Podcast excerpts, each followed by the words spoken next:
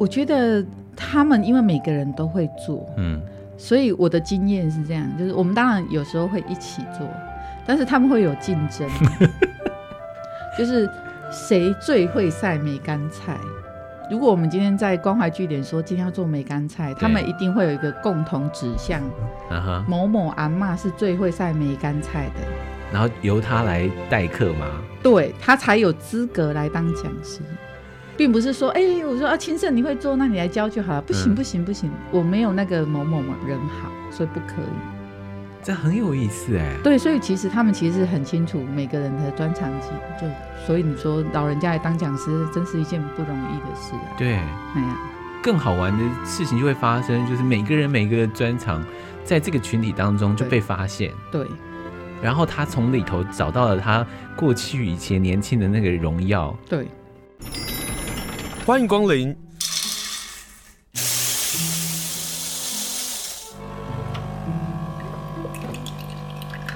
今天的盛情款待，请享用。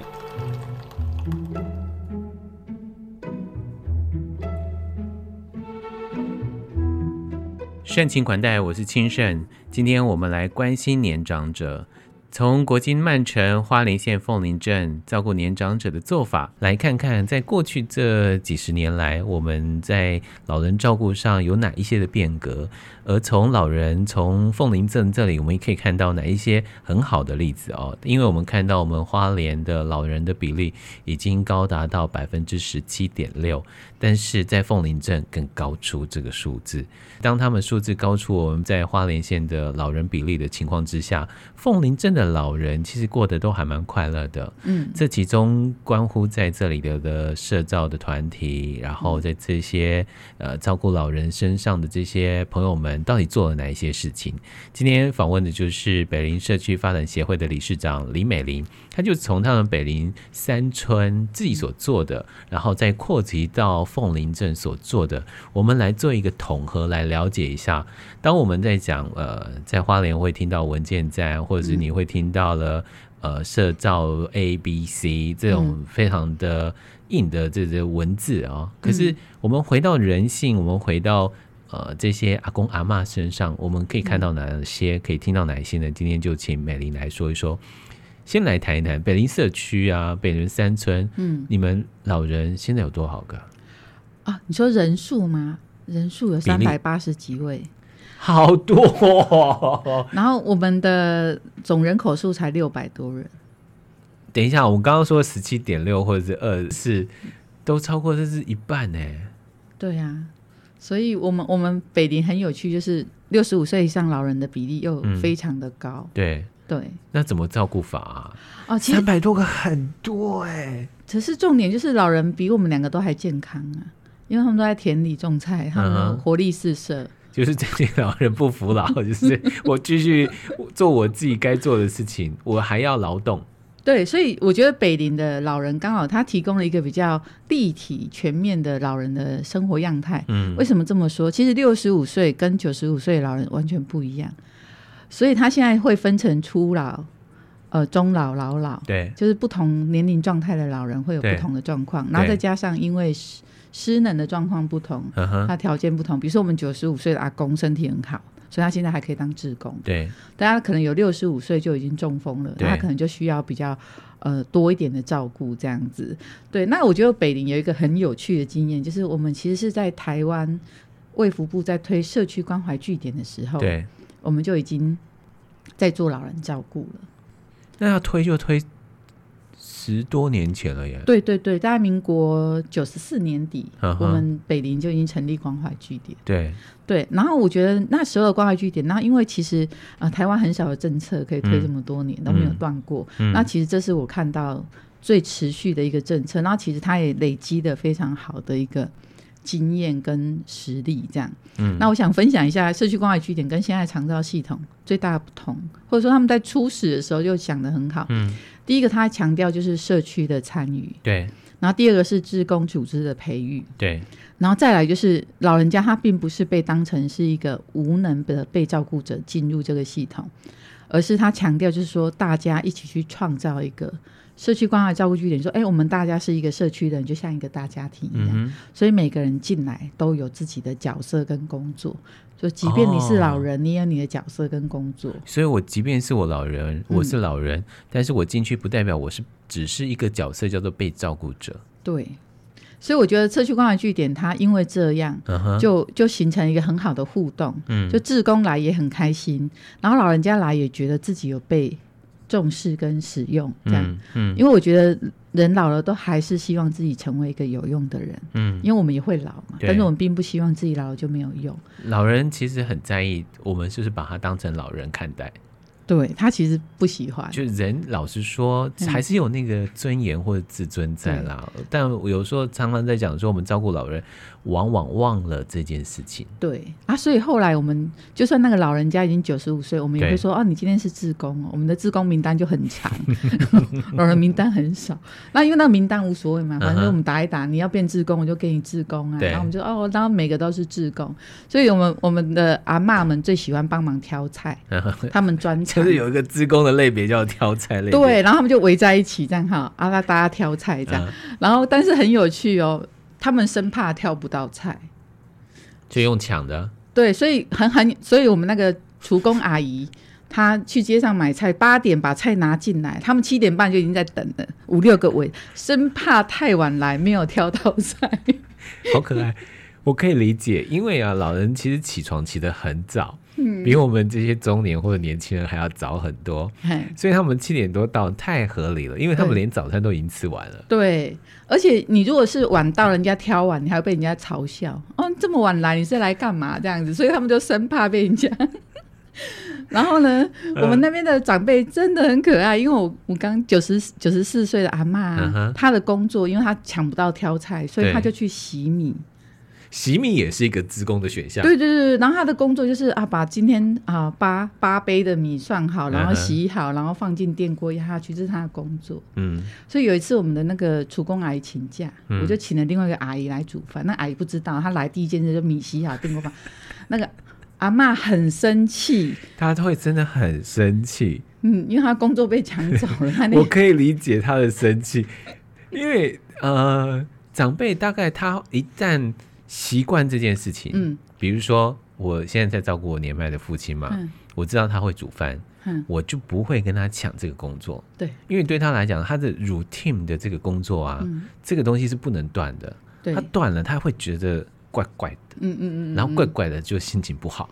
对，心情不好我们就遭殃。对对对对，所以我都不会去碰煮饭这件事情。即使他煮的饭不好吃，或者他应该再加水，因为米会不同嘛。嗯，那我们会有斟酌这样，他不会嘛？他就照那样的做法做，我们也不会去批评。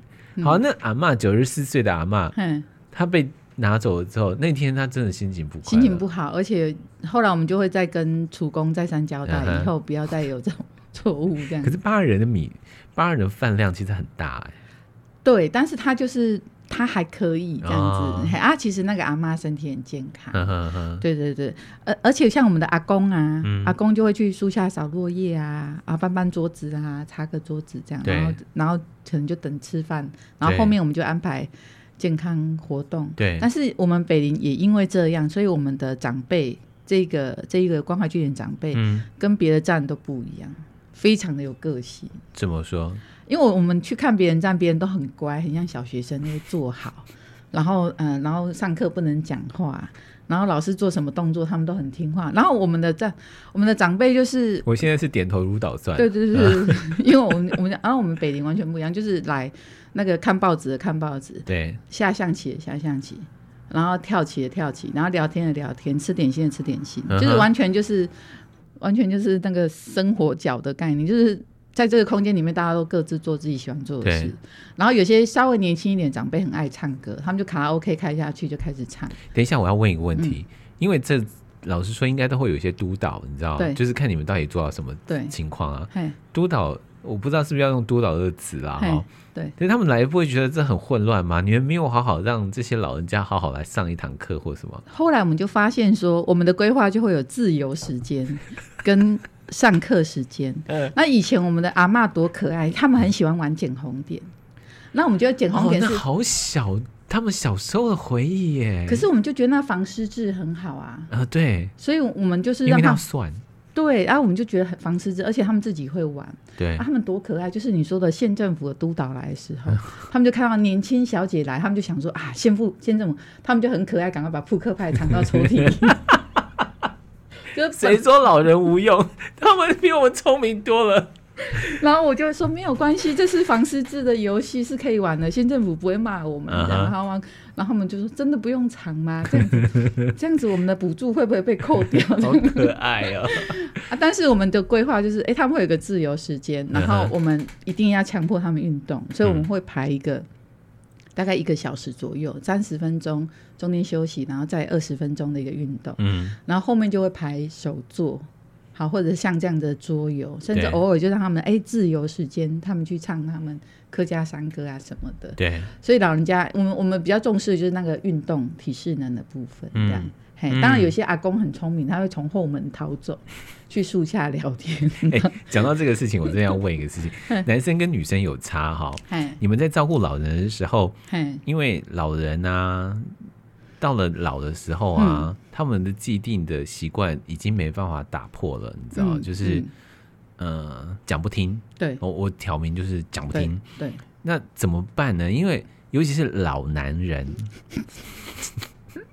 嗯，各位长辈，很抱歉，我必须这样很挑明的说，嗯，他们更难讲哎、欸。对，那比如说你叫他们去做运动这件事情，在他们这么长的岁月当中，老师说已经跟集体做运动，嗯，有很大的断层了、嗯。他怎么会愿意跟着你们做呢？所以他就从后门逃出去。哎、欸，对，但但是我们的那个楚公阿姨很可爱，嗯、他又会再从外面再把他们叫回来，这样啊。我觉得要让所谓的长辈男性愿意动，有时候有一些条件，比如说这个老师要一点魅力，嗯，或有一种专业的权威感啊。啊，或者说我们我们我们像我们社区就是用理事长的那个装可爱、装可怜的角色去跟他们说，你要进去啊，不然我们那个补助要被收走，这样子类似这样，就是用各种方法去 鼓励他们进。所以我们以前有开玩笑啊，我们民国我们说九十四年开始做公害区的时候，真的有我们之前有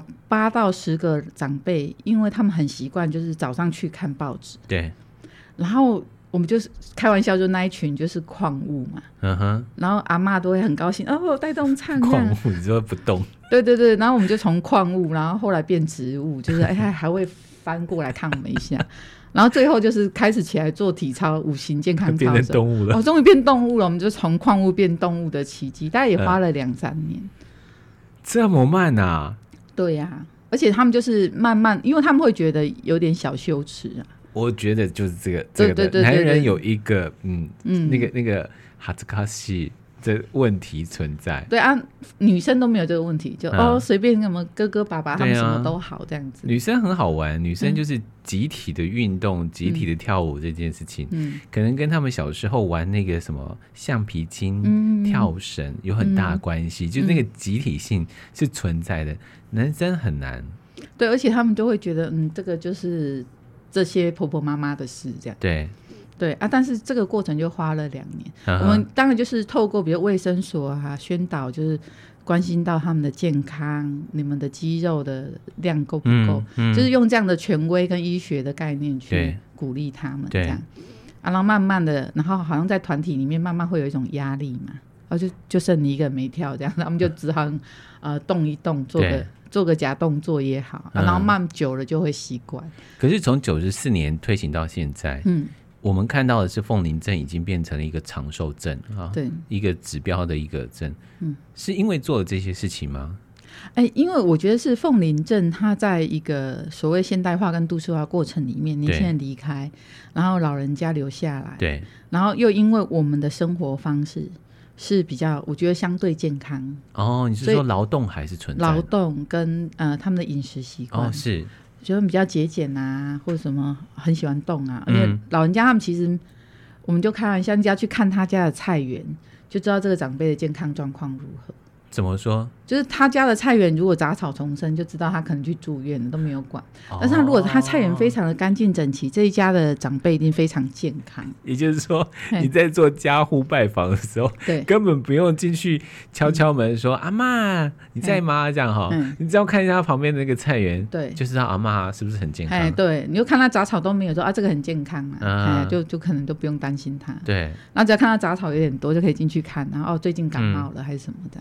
讲到了饮食健康这件事情，讲、嗯、到劳动啊，嗯、其实客家族群的长辈，嗯，很厉害，是你们会晒干东西，对、嗯，然后会酿制东西，对，这个会变成社区关怀据点里头要做的吗？就是让他们老人觉得他们还是有用的，嗯、这样的一个概念下去推行这样的一个活动。我觉得他们因为每个人都会做，嗯，所以我的经验是这样，就是我们当然有时候会一起做。但是他们会有竞争，就是谁最会晒梅干菜。没想到到了老的时候，嗯，这个人性还是存在的意思。对，所以如果我们今天在关怀据点说今天要做梅干菜，他们一定会有一个共同指向，啊、某某阿嬷是最会晒梅干菜的，然后由他来代课吗？对，他才有资格来当讲师。我并不是说，哎、欸，我说啊，青盛你会做，那你来教就好了。不行，不行，不行，我没有那个某某某人好，所以不可以。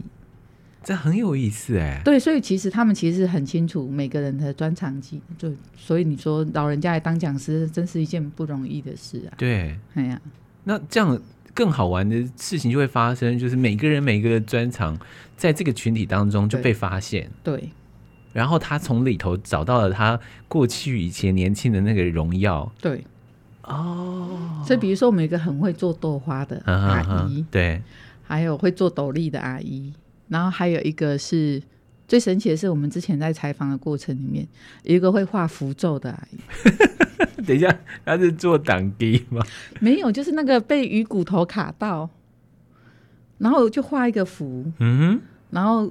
弄你要还要念哦，然后化完之后再烧成符水喝下去，你的骨头就化掉了。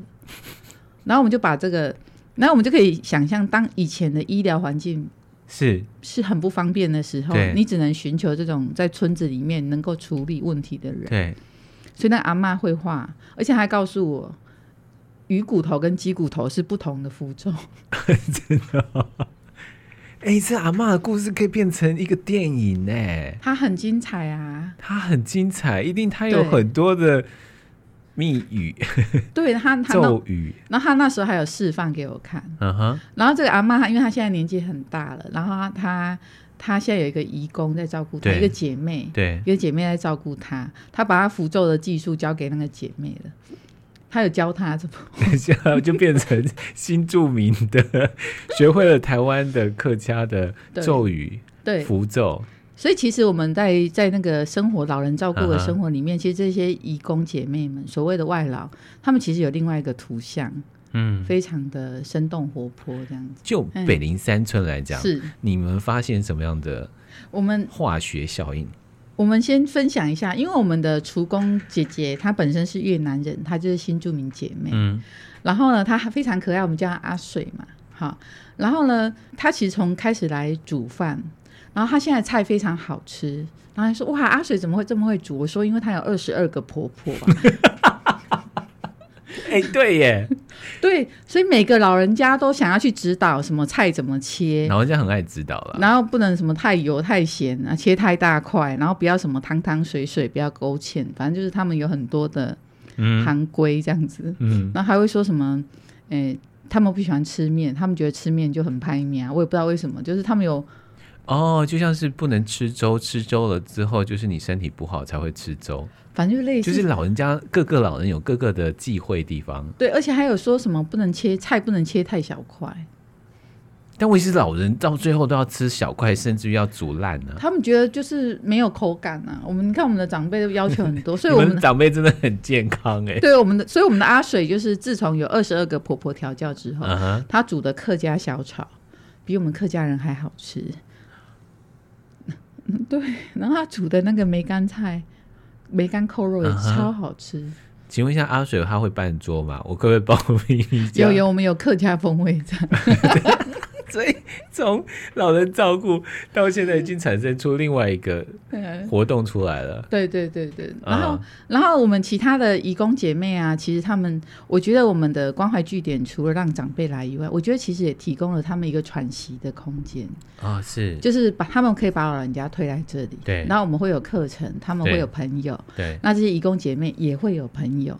对，然后第二个是他们也可以学习怎么照顾老人，比如说我们带的运动啊，或我们做的卫教啊，他们也可以学习。嗯哼。然后我们顺便也可以观察这些义工跟老人互动的状况有没有什么问题。对，嗯，那因为有的义工因为他非常的年轻，他可能就是十八岁就来了，然后他可能很多事情不是很清楚，那就跟着我们学习。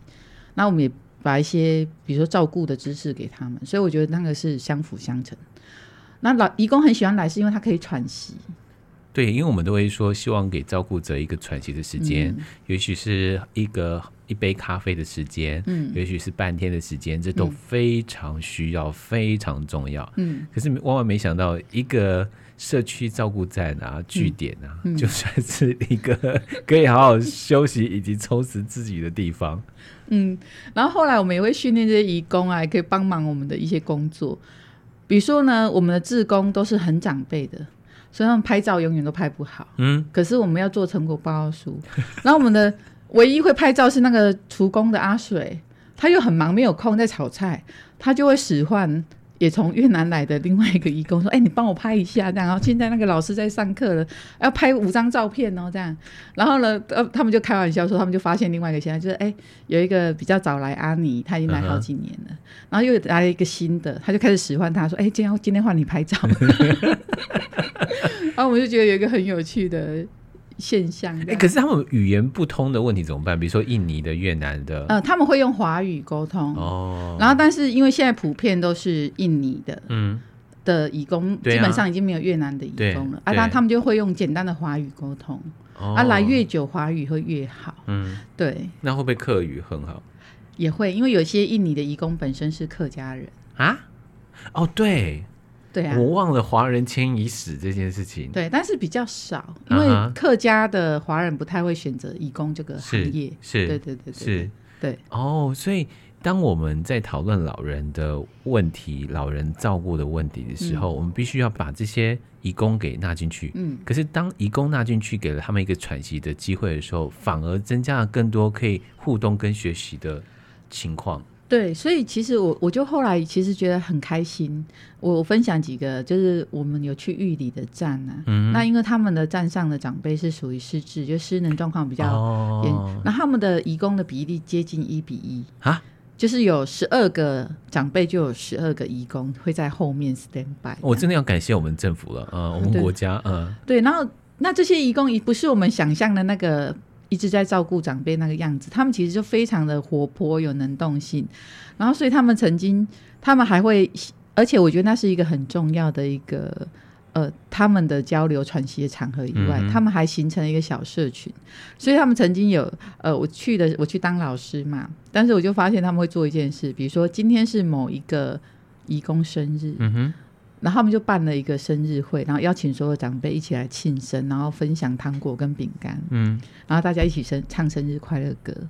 对，那这是一个。第二个，有一次是他们在女英雄日，印尼的女英雄日哦，是，就是类似他们的国庆日，他们居然就一起约好，前几天就已经一起网购了一件制服，他们全部人十几个移工穿一样的衣服，然后那一天唱歌跟跳舞给长辈看。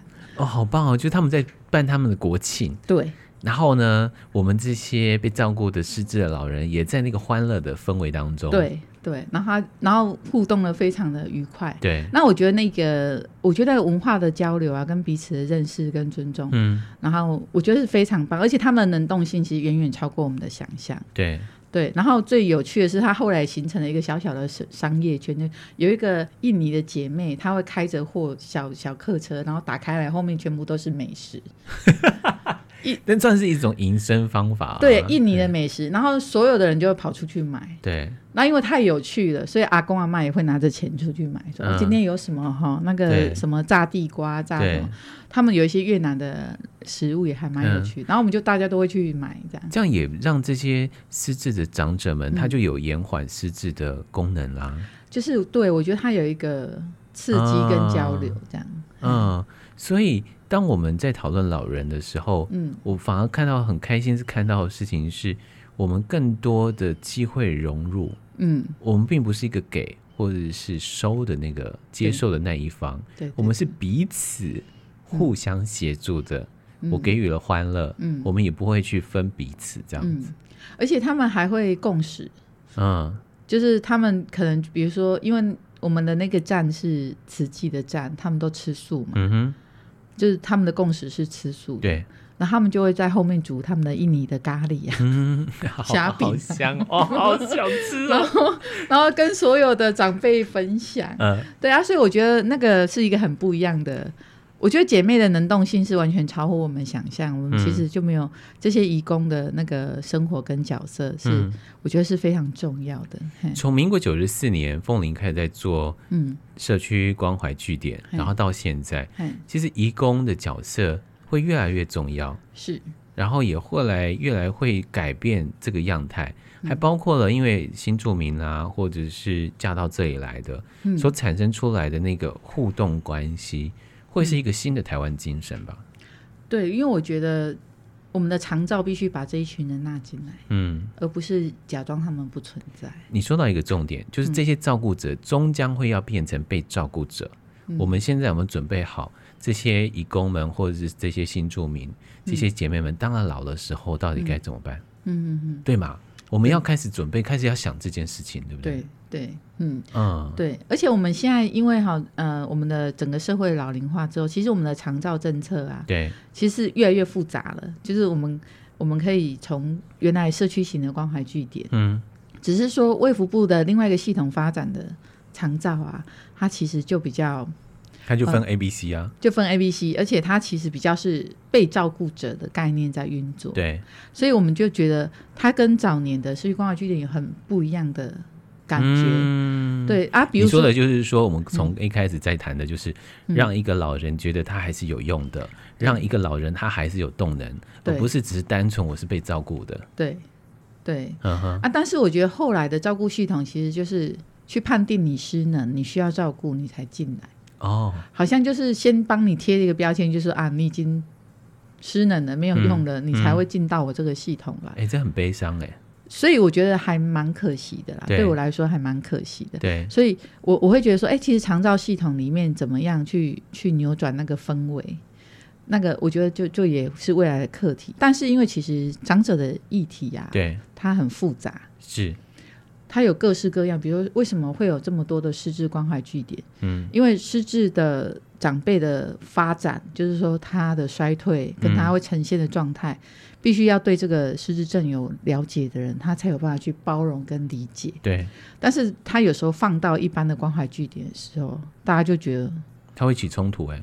对啊，而且会觉得、嗯、啊，你怎么？而而而且，因为他的社会化会一直退后。对，嗯嗯，而且这里头还包括失智，还有分很多种的原因，甚至于他可能是脑部病变等等的问题，他就必须要回到这个专业的照顾当中。对，所以你自己觉得那个失智，它就是另外一个门别，但是在整个老人的照顾上，他还是必须要回到老人的尊严上去想，我们这些设备、嗯，我们这些的服务，嗯，我们这些的设想。是不是符合他们真正喜欢的？嗯，是这样。对，而且我我对，而且我觉得他没办法一体适用。就是北林的这个经验呢、啊嗯，他可能到另外一个站的时候会发展出完全不同的样态。所以我觉得他还是回到我们讲民主好了。我觉得老人家他还是有很自主，要给他们一个自主的过程跟哦，就是其实我们也，如果你想想看，我现在变老了，我去了一个关怀据点，我可能会想要去。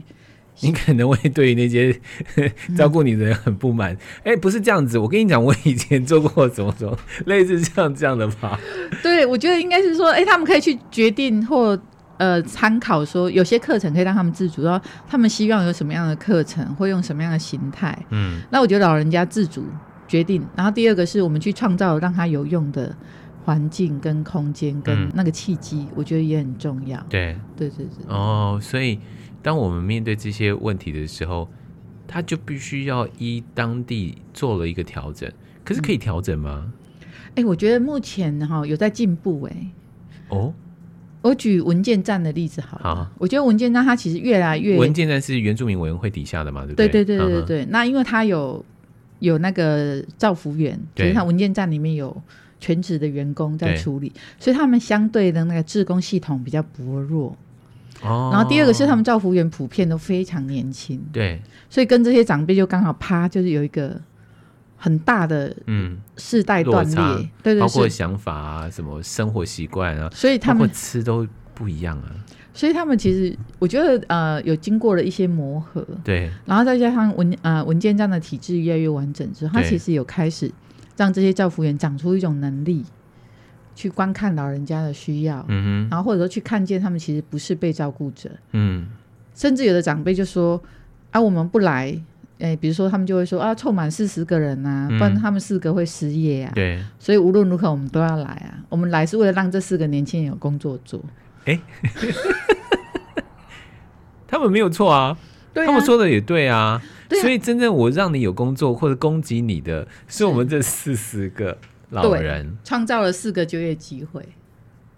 哦哦，所以有老人就有了工作机会，嗯，然后就有了很多的青年可以回来。对，就让这个社区或者让这个部落有了新的希望。嗯，嗯，而且他们也要认真的传承他们的母语啊。所以我每次去，如果有机会去文件站上课的时候，我就会交代照服员说：“你知道这四十个多么宝贝吗？如果你可以把他们的语言、文化跟传统都对传承到你们四个身上，那真的是了不起的事情。我觉得他他还有一个传承的意涵在里面。嗯嗯。不管是文件站，或者是我们说的社造西、嗯、啊，那到社区关怀据点这样，志工的角色好像是一个关键。嗯，可是现在有造福员了，有了他们之后，志、嗯、工就不会在这里头穿梭了，对不对？其实我们后来有提出另外一个概念，嗯哼，就是说要让每个长辈觉得他有用。所以只要他有意愿，嗯，我们就尽量让他成为志工。就是我们一开始讲的这件事情，就是让每一个老人找到他可以做的事情，对，让他开心当一个志工。对，然后这个志工的这个体制啊，嗯，重点不是他们做什么工作，或者说他们有多专业，他们接受什么训练，而是这一群志工其实是我们未来的长辈。嗯，所以其实我是一开始就是把这群志工。如果以我们协会的角度来说，这群志工是因为他是志工之后，他对我们这个社区或对这个协会会有认同，对，然后跟彼此的信任，然后也在志工的这个队伍里面有了互相的磨合，然后慢慢的这一群人就会进入，逐渐依照年龄就会进入到照顾的体系，对，那我们就会很熟悉如何照顾他们。哦。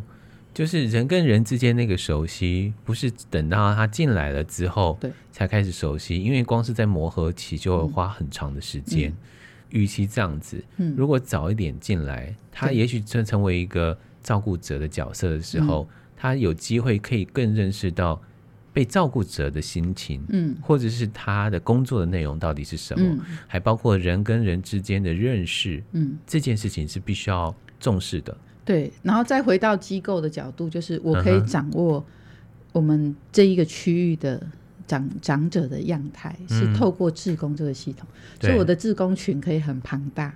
那、嗯、他平常也不一定要天天来，他可能就是哦重大活动来什么搬个椅子，然后负责签到。